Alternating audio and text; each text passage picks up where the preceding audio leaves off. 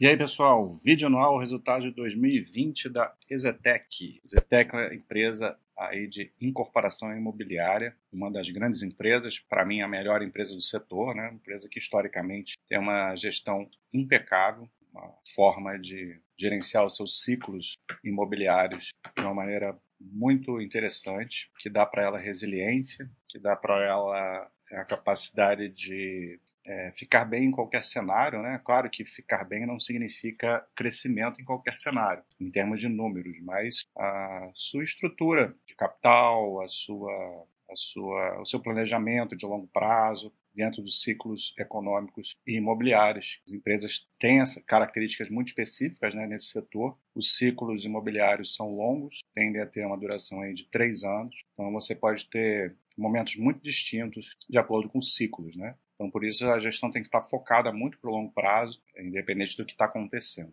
Então, vamos ver os resultados aí da, de acordo com a apresentação aqui. Ao longo, eu vou falando algumas características específicas da empresa e do setor. Eles dão uma prévia geral, né, de operacional, vendas líquidas de 1 bilhão e 100, quase 1 e 200 em 2020, uma quantidade de vendas muito boa pro, considerando o cenário de pandemia, de crise, né, mas, é, por outro lado, os juros baixos é, contribuem com isso, muita gente saindo da renda fixa buscando alternativas de investimento e o investir, investir em imóveis é um desse, uma dessas alternativas. Então, por isso, mantendo aí um bom ritmo de vendas, mesmo que tenha diminuído em relação a 2019 por razões, razões óbvias. Né? O lançamento aí de 1 um, um, um em 100, né? 1 bilhão em 100 milhões. Então, cumprindo o guidance, terminou com um banco de terrenos aí bem vasto, né, 10 bilhões, quase 11 bilhões ao final de 2020. Isso aqui é uma estratégia bem executada da companhia. A Exetec é uma companhia muito verticalizada dentro do seu setor, ela,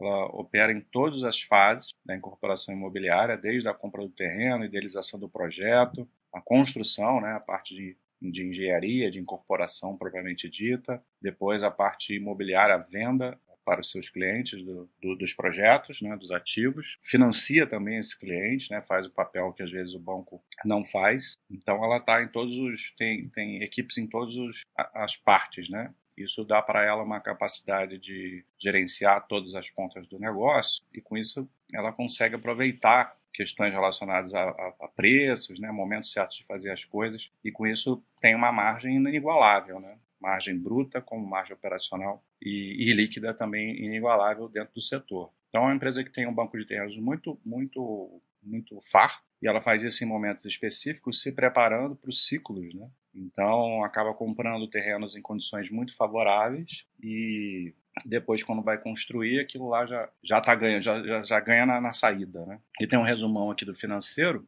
O lucro bruto aqui é o trimestral mas eles falam aqui numa margem bruta do ano de 43% uma margem muito alta. É, muito embora essa margem tenha sido pressionada esse ano porque a, a gente viu no segundo semestre um aumento do custo de insumos, né, de commodities, isso infla o custo dos, do, dos produtos vendidos, né, da, dos materiais de construção da empresa. Mas, apesar dessa pressão, a margem boa, só que isso vai ser compensado também na forma como a empresa vai, porque esse, esse aumento inflacionário ela também vai incidir muito forte no, no, nas vendas da empresa, que utiliza o, IG, o IGP, o, IGP, o IGPM como medida inflacionária também. Então acaba compensando nisso e também na, na carteira de recebível. Então acaba que essa pressão no, no, no final, né, lá no, no bottom line, não, não tenha não tenha um problema. De qualquer maneira, é uma empresa que tem uma margem alta, justamente pela verticalização dela. A gente viu um lucro que é de 405 milhões, isso foi um grande crescimento, depois eu entro em detalhes, aí de cerca de 40%,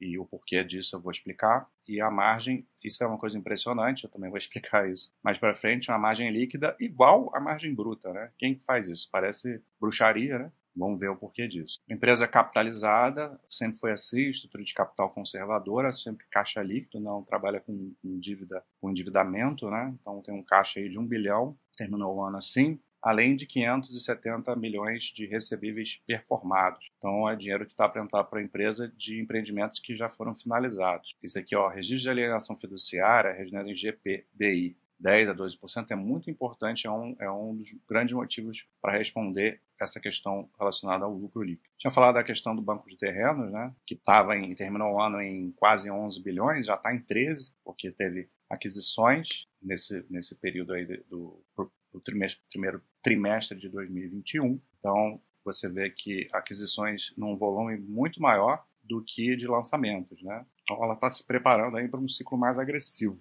Aqui ela, ela, a gente consegue ver que a empresa trabalha nos vários é, estratos sociais, né? Tem a parte comercial também, que é menor, mas está tá adquirindo muito terreno, né? 31% do, do, do, do banco de terrenos está para comercial e só que está dividido aí entre alto, médio, é, smart living, que, que é uma categoria de médio, baixo, médio, médio econômico padrão, aí, aí tem médio econômico propriamente dito, então bem diversificado. Aqui, desembolso né, de, de para terrenos, o motivo pelo qual a companhia fez um follow-on né, em 2019, mesmo tendo bastante dinheiro em caixa, mas foi justamente para acelerar a compra de terrenos. Então, pós-follow-on, já 573 milhões de todo o, dinheiro conseguido no follow-on já foi utilizado para a compra desses terrenos. Tem mais uma uma grana aí para fazer isso mais para frente. Aqui a gente vai ver a parte de lançamento e guidance, venda, lançamentos e vendas, né?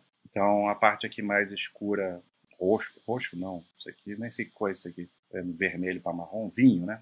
É a parte do vendida, né? O VGV, VGV vendido e o completo aqui são os, os, lançamentos. A gente vê que em 2020 a empresa lançou menos, eu tinha comentado, né? 1.1 bilhão em comparação com 2019 foi quase 2 bi, né? Mas isso nem tinha como lançar mais, né? Teve a questão da pandemia dá uma segurada, é óbvio, mas também tem a questão de ter um gargalo do quanto que a, a prefeitura meio que atrapalhou aí o plano da Exetec não dando as autorizações de todo o pipeline que ela tinha de lançamentos pela frente, isso vai ficar para 2021. Então cai esse número aí. E a gente vê aqui claramente a questão do ciclo, né? Você vê que em 2016, 17, lá começou em 15, é, praticamente nada de lançamento, a empresa estava parada em termos de, de lançamento, né, de, de crescimento nesse sentido, claro.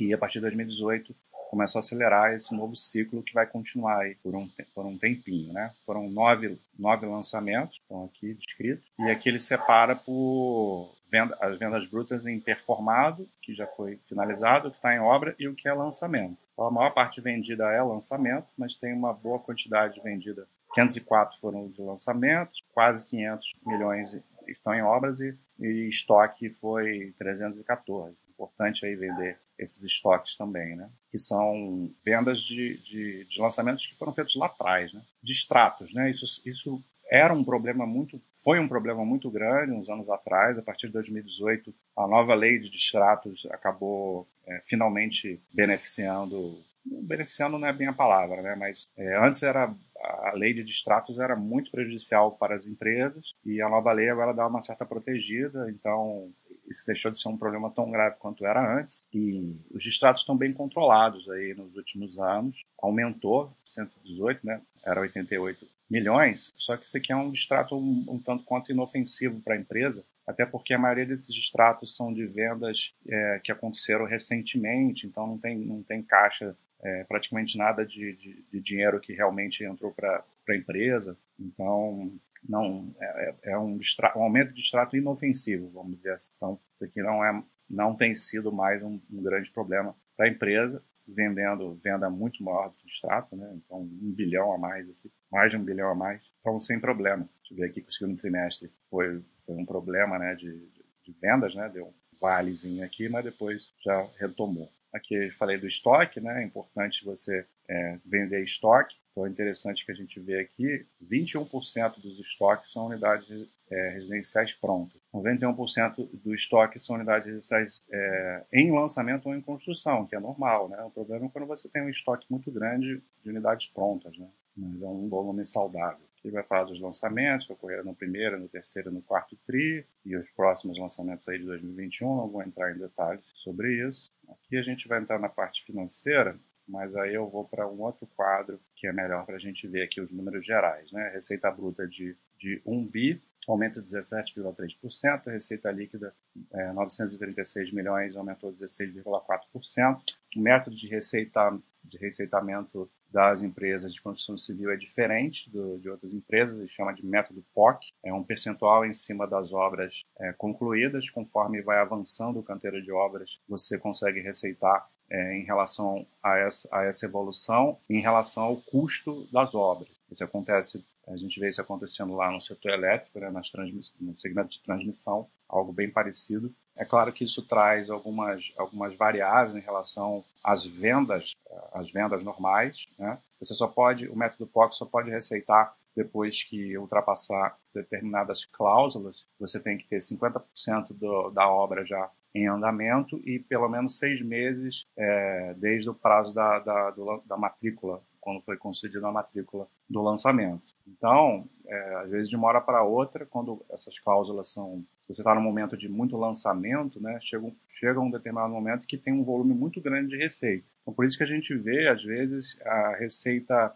aumentando bem, sendo que o percentual de vendas diminuiu. Foi justamente o que aconteceu agora. A gente viu que vendeu, a, Zetec vendeu um, um, pouco menos do que em 2019, mas, mas receitou muito mais. Então, tem a ver com esse volume de obras que estão que está avançando. O custo dos imóveis é, aumentou 12%, né? Eu falei sobre isso, a questão da, da, da, pressão inflacionária sobre, sobre insumos, só que aumentou num percentual menor do que o de receita. Então, isso é ótimo, você vai ter um lucro bruto é, melhor, uma margem bruta melhor, foi o que a gente viu. Então, o lucro bruto aumentou 22,8%, 403 milhões, com uma margem bruta muito, muito boa, para o setor de 43%. Mais uma vez, isso tem a ver com o nível de, de verticalização e boa gestão da empresa desde lá da, da compra de terrenos. Aí a gente vai começar a entrar na parte mais operacional, né, despesas operacionais. Despesa comercial caiu muito em 2020,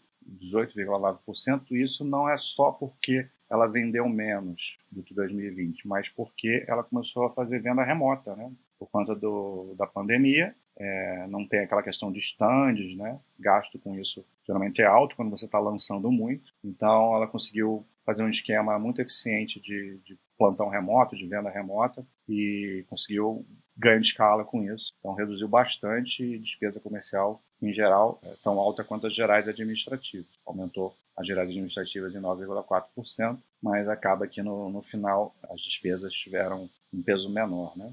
E aí você tem um EBITDA de 283 milhões, crescendo aí quase 20%, né? excelente. Então, a empresa operacionalmente está rodando muito bem, aí já captando, capitalizando o ritmo de lançamentos que veio desde começou em 2018, acelerou em 2019 e vem sendo bem tocado agora em 2020. Então, esse ciclo agora é de, de crescimento operacional e de lançamentos e de grandes vendas.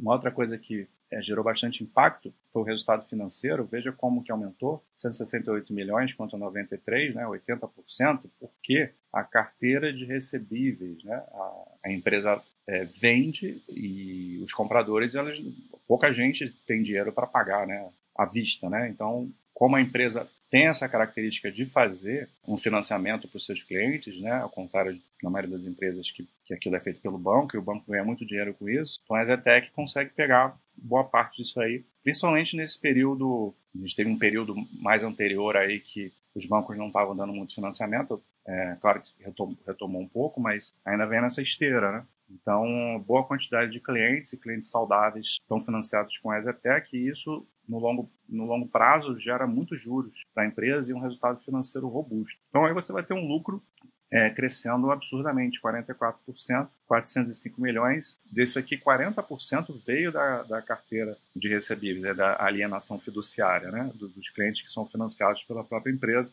E é por isso que ela conseguiu uma margem espetacular, margem líquida de 43%, 43,3%, até maior que a própria margem bruta. Né? Então, uma empresa extremamente rentável. É isso. É, acho que eu consegui passar aí pelos principais fatores. É uma empresa, obviamente, mais complexa, tem características específicas. Se você quiser ser sócio, acho que seria interessante saber o mínimo de como funciona o setor, porque agora está tudo às mil maravilhas, mas quando você tem o setor de, de pouco lançamento, as pessoas que não não estão acostumados com a forma da empresa é, funcionar, é, desesperam, né? E os ciclos são longos, fica ali dois, três anos sem lançar, sem receitar, e aí você não sabe o que está acontecendo, acaba não aguenta ser sócio de uma empresa dessa, sendo que esse não é um problema para uma empresa como essa. Uma outra característica, só para finalizar, eu sei que o vídeo, aqui vai ficar longo, né? O objetivo é os vídeos serem mais curtos, mas tem empresas que requerem uma atenção maior, uma explicação maior. É, a parte de geração de caixa é totalmente descasada com o restante do que a gente vê no regime de competência, né? Você vê ali o operacional bombando, você geralmente vai ver a geração de caixa pífia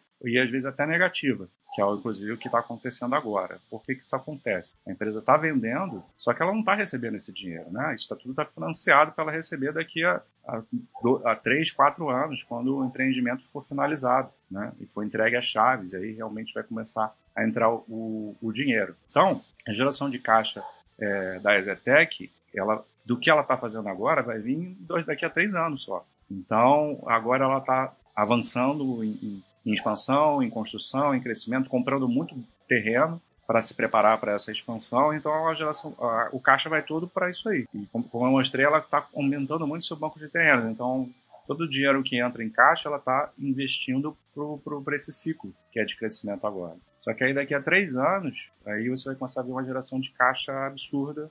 E a gente viu isso, se você olhar o histórico da empresa, a gente vê que no momento lá a empresa estava operacionalmente meio que parada, muito, devagar, por causa de, de, de, do ciclo econômico, de crise e tal, ela estava gerando caixa para caramba, né? Então ela acaba retornando ao sócio através é, dessa geração de caixa. Então, em qualquer cenário, ela está entregando retorno ao sócio, seja por crescimento, seja por pagamento de dividendos. Então, é, são, são, características específicas da, da, empresa e é por isso que eu falei lá no início, ela consegue ser boa e resiliente em qualquer cenário, quando você entende os cenários e o que está acontecendo naquele momento. Então é isso, espero que tenha sido útil, que tenha ficado claro. Eu sei que é muito rápido, pra, falando bem um pouco rápido para tentar explicar, mas é isso aí. Ano muito bom para a empresa e provavelmente vai seguir em 2021 nessa mesma toada aí. Então, historicamente, empresa excelente. Um abraço.